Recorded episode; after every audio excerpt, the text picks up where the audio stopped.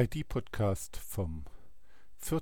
August 2010 Hexenverfolgung Hexen sind faszinierende Wesen. Schon im Hexenhammer wird ausführlich argumentiert, was eine Hexe auszeichnet, wie sie Schaden verbreitet und welche Menschen davor geschützt sind. Noch heute gibt es viele Menschen, die sich als Hexe, Hexer verstehen und offensiv dies Bild pflegen.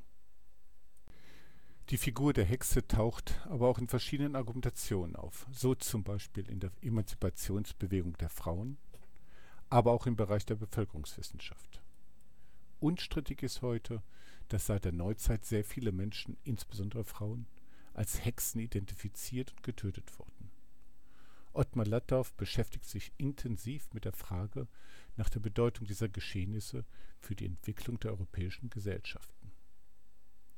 Insbesondere die Veränderungen im Bereich der Sexualität und Liebesfähigkeit, aber auch die ökonomischen Strukturen werden von ihm untersucht. Vieles ist sehr spannend, aber insbesondere Aspekte seiner Geschichtsauffassung finde ich kritikwürdig. Auf meine ausführliche Kritik hat Ottmar Lattdorf nun geantwortet. Sie können die Auseinandersetzung auf der Seite der ergonomischen Sozialforschung nachvollziehen. Anschließend können Sie die Kommentarmöglichkeiten zu diesem Blog-Eintrag nutzen, um in die Diskussion einzusteigen.